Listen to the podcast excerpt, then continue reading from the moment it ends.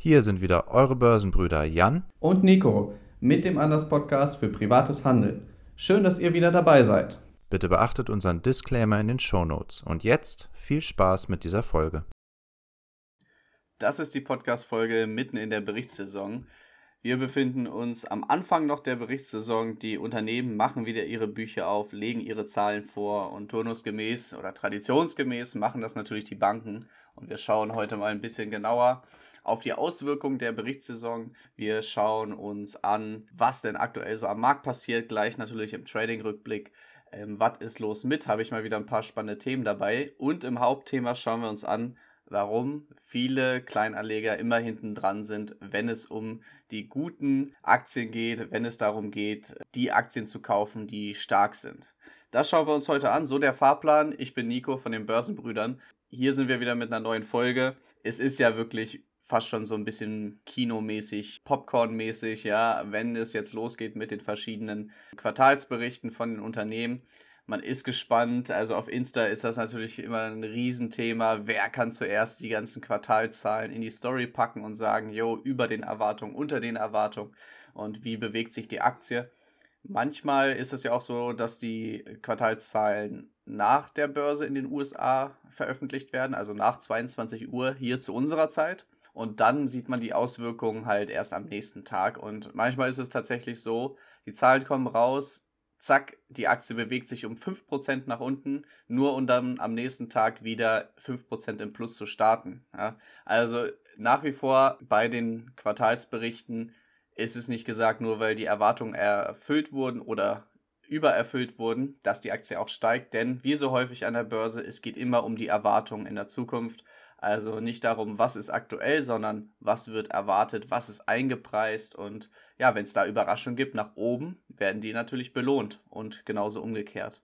Wie gesagt, die Banken haben schon angefangen, Goldman Sachs, Bank of America und so weiter. Das war so ein bisschen durchwachsen. Citigroup war gut, äh, Goldman Sachs war auch gut, Bank of America nicht so gut und JP Morgan auch nicht so gut. Aber die anderen Unternehmen interessieren mich tatsächlich viel mehr. Also ich bin im Bankensektor gar nicht ähm, investiert, habe das auch nicht wirklich vor. Ich finde Bank of America natürlich spannend, aber ansonsten bin ich eigentlich, was Banken angeht, eher raus. Ich bin da gar nicht so irgendwie drin, dass ich fundamental beurteilen könnte, welches Unternehmen ist da besser aufgestellt, Kundenstamm und so weiter. Die Mühe mache ich mir gar nicht, wie ihr wisst, ja. Ich bin ja ein fauler Anleger und schaue mir nur an, was der Chart mir sagt.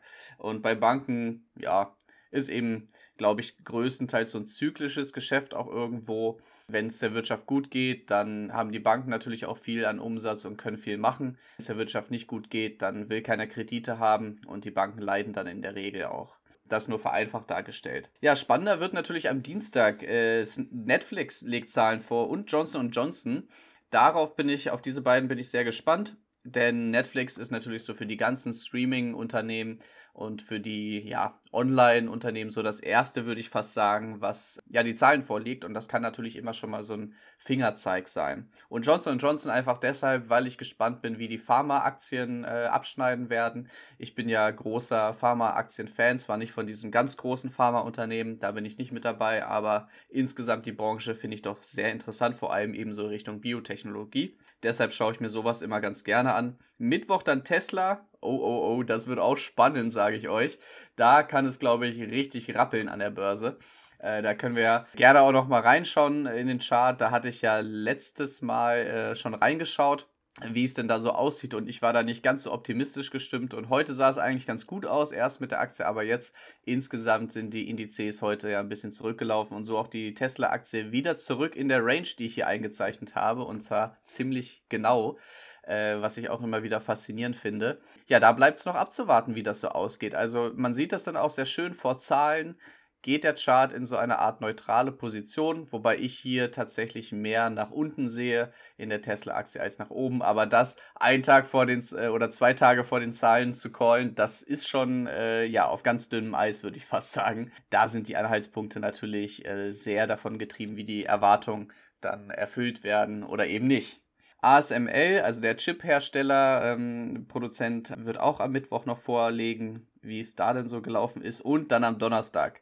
Snap legt als erstes Online-Unternehmen, so richtiges Online-Unternehmen, die Zahlen vor.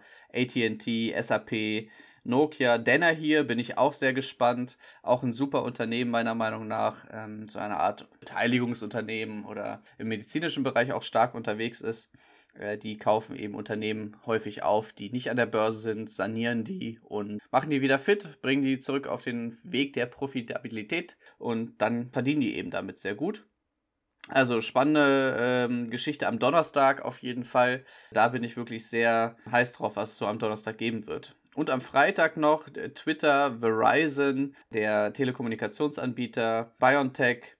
Und das war es eigentlich auch schon an interessanten Aktien, finde ich. Twitter bin ich einfach nur eigentlich nicht mehr interessiert, so richtig äh, mehr darüber, weil eben Elon Musk da seine Finger im Spiel hat kann das immer für die eine oder andere lustige Szene sorgen. Äh, den Trade habe ich ja schon längst geschlossen und bin auch froh, dass ich da nicht nur Buy and Hold mache, wenn ich mir den Chart so anschaue. Ja, so viel zum Fahrplan, was die Earnings angeht. Ansonsten sind die Indizes ja relativ gut gelaufen. Trading-Rückblick sieht wie folgt aus bei mir. Ich konnte einiges an Trades machen äh, die letzten Tage. Auch heute habe ich massiv getradet im CFD-Bereich, konnte da viele, viele Punkte holen, äh, vor allem auf der Short-Seite tatsächlich. Auch wenn ich einen Short mit viel Minus zumachen musste. Und jetzt werdet ihr sagen, hä, wie kann das denn sein? Das ist doch eigentlich gut gelaufen. Ja, äh, das lag einfach daran, dass ich vergessen hatte, den am Freitag auch noch zuzumachen. Und das ist richtig ärgerlich, denn ich musste dann den Finanzierungsaufschlag über das Wochenende zahlen. Das Schöne ist natürlich, äh, das Ganze findet ja im Demokonto statt. Bedeutet, ich muss da nicht aktiv was zahlen, sondern probiere es einfach mit aus. Ja, ist ärgerlich gelaufen, lag einfach daran, dass ich mehrere Positionen offen hatte, für alle das schön eingestellt habe, außer eben für diese eine Position. Die ist dann eben durch das Upgap im DAX ins Minus gelaufen und die konnte ich dann heute zwar immer noch ähm, im Verlust, aber immerhin konnte ich den Verlust deutlich reduzieren, äh, dann zumachen, um eben weitere Folgekosten zu vermeiden. Äh, ja, da war ich wirklich sehr, sehr froh darüber, dass das jetzt endlich äh, vom Tisch ist. Das äh, belastet ja schon, wenn man immer diese eklige Position da im Depot sieht. Ansonsten geht der DAX jetzt wieder runter, hat natürlich eine starke Bewegung auch hingelegt, das muss man auch ganz deutlich sagen. Jetzt ähm, vor allem letzte Woche Freitag ging es ja los und immer weiter nach oben. Ich habe an gezielten Marken immer mal wieder Short eingestreut und äh, darauf gesetzt, dass da eben die Rückläufer reinkommen. Ähm, auch wenn ich hier und da long auch gegangen bin, aber mit Short habe ich da die meisten Pünktchen verdient. Ja, der Ausblick äh, sieht wie folgt aus. Es kommt darauf an, was jetzt die Berichtssaison so parat hält. Heute habe ich gesehen ähm, in den Charts, dass viele Gaps äh, gerissen wurden. Ihr wisst ja mittlerweile, dank Insta und unserem Beitrag, was die Gaps sind. Ne? Diese Kurslücken, die entstehen durch die Sprünge über Nacht oder übers Wochenende. Einfach weil da kein Handel stattfindet und dann eröffnet der Kurs eben viel weiter oben oder viel weiter unten im Vergleich zu dem Tag vorher. Ja, und diese Gaps werden in der Regel geschlossen. Bedeutet auch jetzt in der Nasdaq, im DAX und an verschiedenen anderen Aktien, da habe ich es auch schon mit äh, Bedauern gesehen, sind diese Kurslücken vorhanden. Bedeutet, da könnte dann nochmal ein Rücklauf drin sein. Betrifft nicht alle Aktien, da bin ich auch ganz froh, weil bei einigen ähm, ja, würde der Chart sonst echt blöd aussehen. Ja, ich kann da mal ein Beispiel nennen. Bei einer BASF zum Beispiel. Riesengap gerissen, jetzt auch noch eine rote Kerze das dürfte halt nochmal runterlaufen. Da war auch jetzt eine äh, Analyse von der Bank of America, war es, glaube ich, dafür verantwortlich, dass die Chemiebranche so einen kleinen Dip nach oben gemacht hat. Ja, nicht wirklich irgendwie mit ähm, News belegt oder ich sag mal mit fundamentalen Kennzahlen oder so. Äh, deshalb könnte sowas äh, auch wieder zurücklaufen und sich wieder schließen.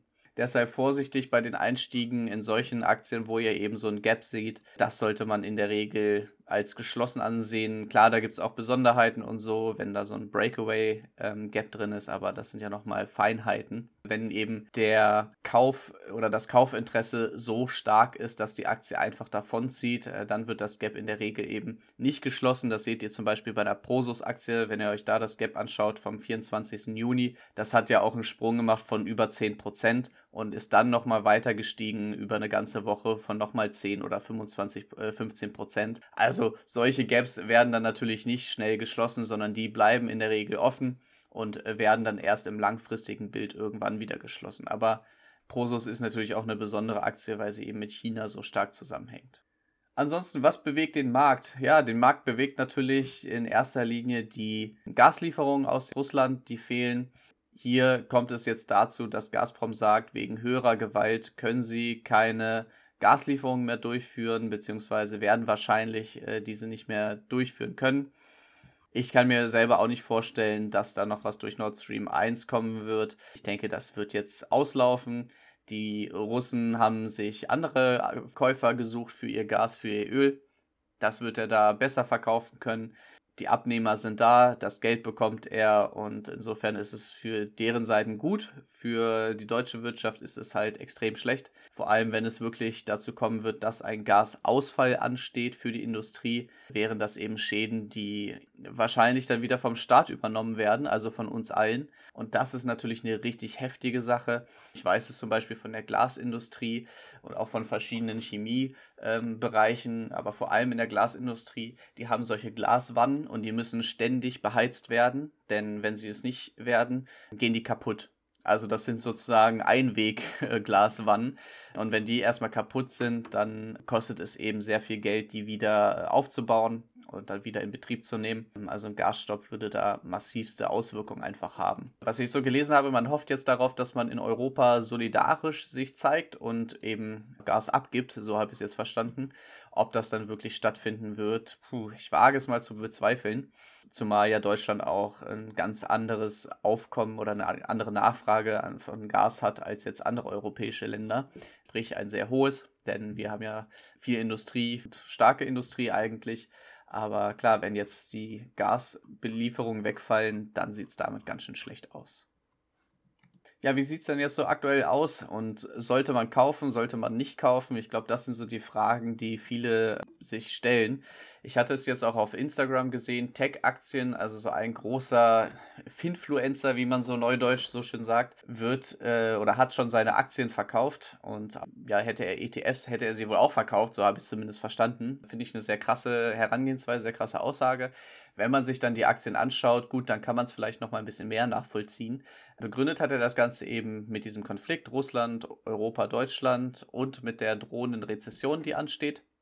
Ich finde das einen sehr krassen Schritt, muss ich sagen. Also wenn man sich die Aktien anschaut, die er verkauft hat, so eine Palantir oder so, okay. Wir gehören ja auch zu der Fraktion, dass wir sagen, äh, Verluste lieber ähm, begrenzen und äh, verkaufen früh genug. Jetzt kommt es aber dazu, dass da auch eine Alphabet dabei ist oder eine ASML, also der Chiphersteller. Allein die Begründung mit dem Konflikt in Europa finde ich ein bisschen schwierig, denn äh, bekannterweise sind solche Kriege eher kurzer Natur, auch wenn das Ganze jetzt schon über ein halbes Jahr geht. Aber solche Konflikte haben in der Regel eigentlich, wenn sie eben lokal begrenzt sind, wenig Ausfluss, äh, wenig Einfluss auf die Börse auch die ganzen anderen Kriege, die es so gab, äh, sei es in Europa, aber auch gerade auch Nahost und so weiter, die haben eher über den Ölpreis dann Druck auf die Wirtschaft ausgeübt und nicht unbedingt direkt auf die Aktienmärkte. Deshalb halte ich das eher für ein ja nicht ganz so zutreffendes Argument, zumal ja auch eher eingepreist sein könnte, beziehungsweise sich die Überraschung ergeben könnte, wenn der Konflikt schnell beigelegt werden kann. Also es kann ja jederzeit dazu kommen, dass äh, Putin sich überlegt, ich habe meine Kriegsziele erreicht, ich äh, bin soweit erstmal zufrieden und ähm, dann macht man irgendwie einen Waffenstillstand und einigt sich auf irgendwelche Punkte. Die Ukraine kommt nicht in die NATO und vielleicht auch nicht in die EU oder so etwas. Dafür hört er dann auf, so nach dem Motto. Alles Spekulation natürlich, aber das könnte eben eher für einen positiven Impuls sorgen. Wenn es jetzt natürlich darum geht, dass er irgendwie Atombomben schmeißt oder so, dann wäre das eher was Negatives, was noch nicht eingepreist ist und das dürfte dann tatsächlich eben den Markt nach unten bewegen. Schlussendlich weiß man es natürlich nicht, wie es sich entwickelt, aber ich glaube, dass eher die positiven Entwicklungen im Markt für Überraschungen, für positive Überraschungen und Bewegungen sorgen könnten, als jetzt noch groß negative. Auch das Thema Rezession ist ja schon länger jetzt irgendwie ähm, ja diskutiert und auch den Börsenhändlern bekannt und dürfte langsam auch eingepreist werden, auch wenn wir uns da noch nicht hundertprozentig äh, drin befinden. Aber ich glaube, der IWF hat ja auch erst neulich die Weltwirtschaftswachstumsprognose herabgesetzt. Insofern weiß man schon, was einem da so blüht und droht. Bedeutet, der Markt weiß es schon, bedeutet, es ist eigentlich schon eingepreist. Jetzt kommt natürlich das Argument, ja, auch im Februar wurde schon gesagt, dass alles eingepreist ist und jeden Monat äh, wird das gesagt und es entwickelt sich trotzdem nicht positiv. Ja, mag stimmen natürlich. Äh, gewisse Entwicklungen sind nicht eingepreist und da bewertet der Markt eben neu. Aber vieles ist jetzt eben schon drin. Gerade das Zinsthema ist eigentlich durch. Ich glaube, die verschiedenen Zinsschritte werden nicht mehr für die Bewegung im Markt sorgen, wie das früher der Fall war, wo man ja wirklich gebankt hat, sage ich mal, wie reagiert der Markt und der war ja auch völlig volatil, weil er eben nicht wusste, wie er das Thema zu behandeln hat. Das zeigt ja auch immer diese starke Volatilität im Markt, äh, das kann man sich vielleicht auch mal merken und mitnehmen. Je volatiler der Markt, desto unentschlossener ist er, desto weniger weiß er, wie er etwas zu bewerten hat weil eben die Schwankungen von, von, von dem einen Extrem in das andere springen. Wenn jetzt die Volatilität rausgeht, und das beobachte ich ja schon seit mehreren Wochen, wo ich dann gesagt habe, hier, man kann die Charts wieder lesen, man kann wieder nach Charttechnik äh, vernünftig handeln und so weiter und so fort. Das ist eher so ein Zeichen dafür, dass Stabilität reinkommt, dass der Markt wieder ähm, die externen Schocks eingepreist hat und sich dann normal, in Anführungsstrichen normal äh, entwickeln kann. Klar, wir sind noch im Bärenmarkt, völlig klar. Bedeutet, das Potenzial nach unten hin ist viel, viel größer als nach oben momentan. Aber viele Punkte sind eben auch schon in den Charts enthalten oder in den Kursen enthalten. Deshalb ist meine Herangehensweise insgesamt, die Sparpläne auf jeden Fall weiterlaufen lassen. Also das ist für mich tatsächlich so ja, eigentlich ein Basic, würde ich sagen. Also, das hatte ich in der letzten Folge schon gesagt. Lasst die Sparpläne einfach weiterlaufen. Ihr wollt ja die günstigen Kurse sehen und wenn es nochmal runtergeht, ist ja egal, ihr kauft weiter nach. Wenn man jetzt natürlich schon ein sechsstelliges Depot hat, dort eben vernünftiges Risk-Management durchführen muss. Klar, da muss man sich überlegen, ob man nicht einzelne Titel vielleicht doch abstößt. Natürlich kann man auch Gewinne mitnehmen und kann sagen, gut, ich steige zum späteren Zeitpunkt wieder ein. Ich würde es insgesamt eben teilweise machen. Bedeutet, ein Teil, wenn ich ein großes Depot habe, würde ich mit einem Teil in Cash gehen, bedeutet Gewinne sichern, bedeutet zu schauen, wo kann ich gegebenenfalls vernünftig Verluste noch begrenzen. Also nicht, wenn der Zug sowieso abgefahren ist und man denkt, gut, das ist eine kleine Position, die ich irgendwann mal aufgemacht habe, das ist jetzt auch egal. Aber vielleicht gibt es ja noch Aktien, wo man sagt, gut, die sind jetzt auf dem absteigenden Ast, äh, Charttechnik sieht nicht schön aus, das verkauft man noch rechtzeitig. Das sollte man machen, um eben so ein gewisses Cash-Polster aufzubauen. Gleichzeitig kann man aber auch schon schauen, welche Aktien sind denn momentan interessant und welche halten sich, auch wenn es zu einer Rezession kommt. Ich weiß, ihr könnt es wahrscheinlich schon nicht mehr hören, aber natürlich sind gerade Tech-Aktien, also günstige Tech-Aktien, eine Nummer, die man jetzt spielen kann. Denn die sind relativ rezessionssicher, will ich jetzt nicht sagen, aber sie sind zumindest nicht so sehr darauf angewiesen, dass große Ausgaben getätigt werden, zumindest wenn es so Bereiche sind, die IT betreffen, die eben immer laufen muss. Auch da kann man natürlich nicht pauschalisieren, da muss man wirklich gezielt Stockpicking betreiben und schauen, ist das eine Branche, die jetzt betroffen ist oder nicht. Aber wenn man dort eine vernünftige Auswahl durchgeführt hat, äh, dürfte man damit ganz gut fahren. Beispielsweise finde ich eine Deutsche Telekom nach wie vor spannend, eben auch die ähm, amerikanischen Anbieter, die es da so auf dem Markt gibt. Die sind natürlich interessant, wenn die gerade im Wachstum sind auch und äh, ja sehr solide sind, was jetzt eine Rezession angeht. Deshalb Augen auf, welche Aktien ins Depot wandern sollen oder ob man eher nochmal abwartet. Ich glaube, ähm, wenn man jetzt große Tranchen schon reingibt in den Markt, sollte man das wirklich sehr gezielt und sehr vorsichtig machen. Auch ich warte ja eher ab, beziehungsweise ähm, bin ja größtenteils jetzt eben eh nur auf Tagesbasis unterwegs, äh, was dann die Entscheidung halt ein bisschen einfacher macht. Ja, und das ist eigentlich auch schon die Überleitung zum Thema, was machen viele Anleger falsch. Ich glaube, das ist so ein klassisches Beispiel dafür, wie man wirklich das Market Timing komplett verkacken kann. Ja. Und zwar ist es eben genau das, man hält so lange über Januar, Februar bis jetzt, bekommt die ganze Zeit mit, ja, Rezession und es wird schlimmer und dann kommt auch noch der Ukraine-Konflikt und so weiter und so fort und man hält und hält und hält. Und jetzt so langsam kommen wir ja in so in diese Phase, wo die ersten schmeißen und sagen, ach komm, scheiß mit der Börse, ich baue jetzt einfach nur noch Cash auf und dann steige ich ganz günstig unten ein, denn man erkennt ja dann auch so äh, ganz easy, wo hier der Boden ist und kann dann locker wieder reingehen. Ne? Also das sind so, glaube ich, die Vorstellungen, die man da so hat. Wahrscheinlich träumt man davon, dass die Kurse jetzt nochmal 20, 30 Prozent nachgeben äh, insgesamt und dann steigt man natürlich komplett ein mit allem, was man dann so angehäuft hat an Cash und wartet dann einfach nochmal ein Jahr und steht dann eben wieder 50% weiter oben. Leider ist das natürlich eine falsche Annahme. Und das klingt in der Theorie immer so, ja, so offensichtlich und jeder würde zustimmen und sagen, na klar, ach, das mache ich nicht und völlig logisch, wer macht denn sowas, ne? Ja, aber wenn man dann in der Situation ist, eben vielleicht schon ein großes Depot hat und einfach sieht, wie die Gewinne wegschmelzen, man in Verlust kommt. Ja, stellt euch vor, ihr habt da irgendwie, ich glaube, Tech-Aktien, der hat ja auch ein sechsstelliges Depot oder so, der Typ von Insta. Man muss sich das auch vor Augen führen, ne? Vielleicht hat man dann irgendwie damit schon so 30, 40 Prozent erwirtschaftet und dann kommt diese, äh, dieser Absturz und man sagt, gut, jetzt halte ich nochmal, jetzt mache ich nochmal weiter und dann kommt die nächste Schelle, ja. Und das ist eben ja auch das Schwierige in den Bärenmärkten, weil man denkt dann, wenn die Rallye kommt und es hochgeht, ah, jetzt hat es sich gefangen, jetzt geht es wieder hoch und dann kommt wieder zwei Tage später die nächsten 10% runter. Ja? Und das zermürbt eben die Psyche von vielen Anlegern und irgendwann sind sie dann so durchgeschüttelt, dass sie einfach sagen, ach komm, kein Bock mehr auf Börse, ich hau jetzt die letzten Aktien auch noch auf den Tisch, die ich habe und gut ist. Ja, und da freuen sich dann natürlich die langfristigen Anleger und auch die institutionellen Anleger ganz klar, die dann diese Aktienpakete sich gleich sichern und nach und nach dann zukaufen. Da ist dann die, eben die Problematik, ja. Wenn es dann wieder hochläuft, dann wartet man noch an und denkt, ja, ja, ist ja wieder so eine Bärenmarkt-Rallye. Und äh, da warte ich jetzt mal ab, ich bin ja schlauer geworden. Ja, aber stabilisiert sich, stabilisiert sich und dann kommt nochmal eine kleine Konsolidierung und man denkt so, ah ja gut, ne, habe ich ja gesagt, seht ihr, das ist nur eine Bärenmarkt-Rallye.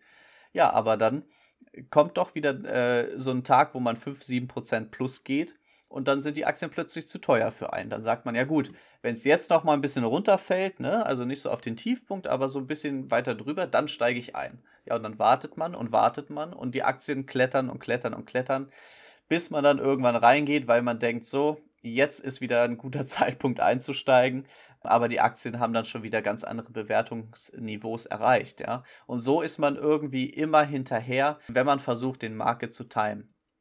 Deshalb sind ja Sparpläne auch so klasse. Man geht einfach kontinuierlich in den Markt rein. Wenn man das auf ETFs macht, äh, ist man eben auch schön diversifiziert aufgestellt. Da kann nicht so viel passieren. Wenn man das natürlich auf Einzelaktien macht, dann ist die Frage, gut, äh, inwiefern sich das lohnt. Aber das müssen andere ausrechnen. Dafür bin ich nicht da, sondern ich gebe dazu nur meinen Senf. Ja.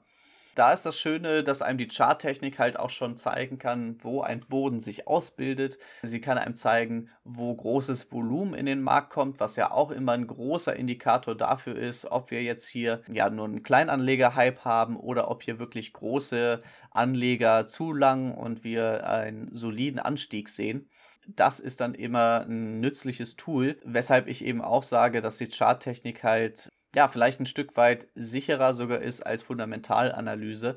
Denn wenn wir ganz ehrlich sind, Fundamentalanalyse bei vielen Anlegern sieht ja so aus, ja gut, geraucht wird immer, gebaut wird immer, geschissen wird immer, getrunken wird immer, Internet wird immer genutzt und so weiter und deshalb kann man eigentlich jedes Unternehmen kaufen. Ja, also wisst ihr, was ich meine? So zum Beispiel, ja, Amazon, ja, gekauft wird immer bei Amazon. Oder Visa kaufe ich auch.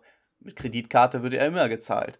Äh, Apple, ja, super starke Marke, wird immer gekauft. Und das könnte man theoretisch mit fast jedem Unternehmen durchgehen. Selbst wenn wir irgendwie, keine Ahnung, bei Altria sind, diesem äh, Zigarettenanbieter und Tabakindustrie, ja, habe ich jetzt auch neulich gelesen, ja, geraucht wird immer und gerade in der Krise. Also gerade jetzt äh, lohnt es sich nochmal mehr Tabakaktien zu kaufen. Ja, dann haben wir Militäraktien. Ja gut, Militär geht immer, ne? Sehen wir ja gerade aktuell. Ist eine große Nachfrage. Also kaufen. Ja, das ist natürlich keine äh, Fundamentalanalyse, wie sie zu machen sein sollte, denn sie setzt nur die Annahme, dass etwas Umsatz haben wird. Äh, wie viel Umsatz, ob da Wachstum ist, in welche Margen und so weiter und so fort, lässt das natürlich völlig außen vor. Diese Ratschläge, ja, du musst dich fragen, ob das Unternehmen in fünf Jahren noch existiert oder ja, du musst verstehen, was das Unternehmen macht, äh, dann kannst du es kaufen, so ist halt völliger Quatsch. Ne? Das sind solche Bauernfängertricks, solche gut gemeinten Ratschläge vielleicht auch, aber die helfen in der Praxis überhaupt nicht weiter. Na klar sollte man verstanden haben, was ein Unternehmen macht, aber ob das in fünf Jahren noch bestehen wird, sagt noch überhaupt nichts darüber aus, ob der Kurs sich positiv entwickeln wird oder ob das ein Unternehmen ist, was äh, völlig den Bach runtergehen wird. Also immer ein bisschen Vorsicht, welche Investitionen ihr so tätigt und achtet auf jeden Fall darauf, dass die ETF-Sparpläne weiterlaufen und dass ihr da jetzt nicht kalte Füße bekommt. Und selbst wenn es nochmal 20, 30 Prozent runtergeht mit den ETFs, wirklich, dann macht lieber ein Glas Wein noch auf und trinkt darauf, weil ihr zu so günstigen Kursen wieder reinkommt. Also gerade bei ETFs, die Weltwirtschaft wird sich locker wieder erholen, die Schwellenländer machen Druck, China wird sich auch wieder erholen, das wird jetzt auch von der Politik dort äh, massiv forciert. Ähm, schlussendlich ist es ja immer noch der Wirtschaftskrieg, der da tobt mit den USA, auch wenn das so ein bisschen in den Hintergrund getreten ist, aber die setzen momentan auch alles dran, dass diese globalen wirtschaftlichen Stärken halt zurückkehren und dass äh, China da wieder aus dem Vollen schöpfen kann. Also meine Herangehensweise nochmal zusammengefasst, ETF-Sparpläne weiterlaufen lassen, Einzelaktien ja, aber mit Vorsicht. Schaut euch wirklich ganz genau die Aktien an, die ihr kaufen wollt, ähm, dass eine günstige Bewertung vorhanden ist oder geht halt eben nach der Charttechnik, wo die Einstiege sich anbieten. Wer langfristiger unterwegs ist, schaut da dann natürlich nicht in den Tagescharts, sondern schaut sich die Wochensicht an vielleicht sogar Monatssicht mal, damit man hier äh, ein vernünftiges Bild einfach vom langfristigen Chart sich machen kann und sieht, aha, hier sind wirklich Zonen, wo langfristig gesehen immer wieder gekauft wurde. Und dann kann man reingehen. Ja, vielleicht ist das, die Idee kommt mir gerade, vielleicht ist das auch nochmal ein Thema, was ich ein bisschen ausführlicher in einer Podcast-Folge machen kann. Ja, wie geht denn langfristige Chartanalyse? Denn häufig bin ich natürlich eher kurzfristige Geschichten unterwegs hier, was die Aktien angeht zumindest. Und deshalb könnte man dafür nochmal eine Folge machen. Das ist auch der perfekte Moment, um den Deckel drauf zu machen. Ich wünsche euch eine gute, entspannte Woche, viel Rendite und sage Tschüss und Ciao. Damit sind wir am Ende dieser Börsenbrüder-Episode angelangt. Es hat euch gefallen? Dann teilt diesen Podcast doch gerne mit allen, die auch anders und entspannt über die Börse denken sollten. Wir freuen uns schon auf die nächste Folge.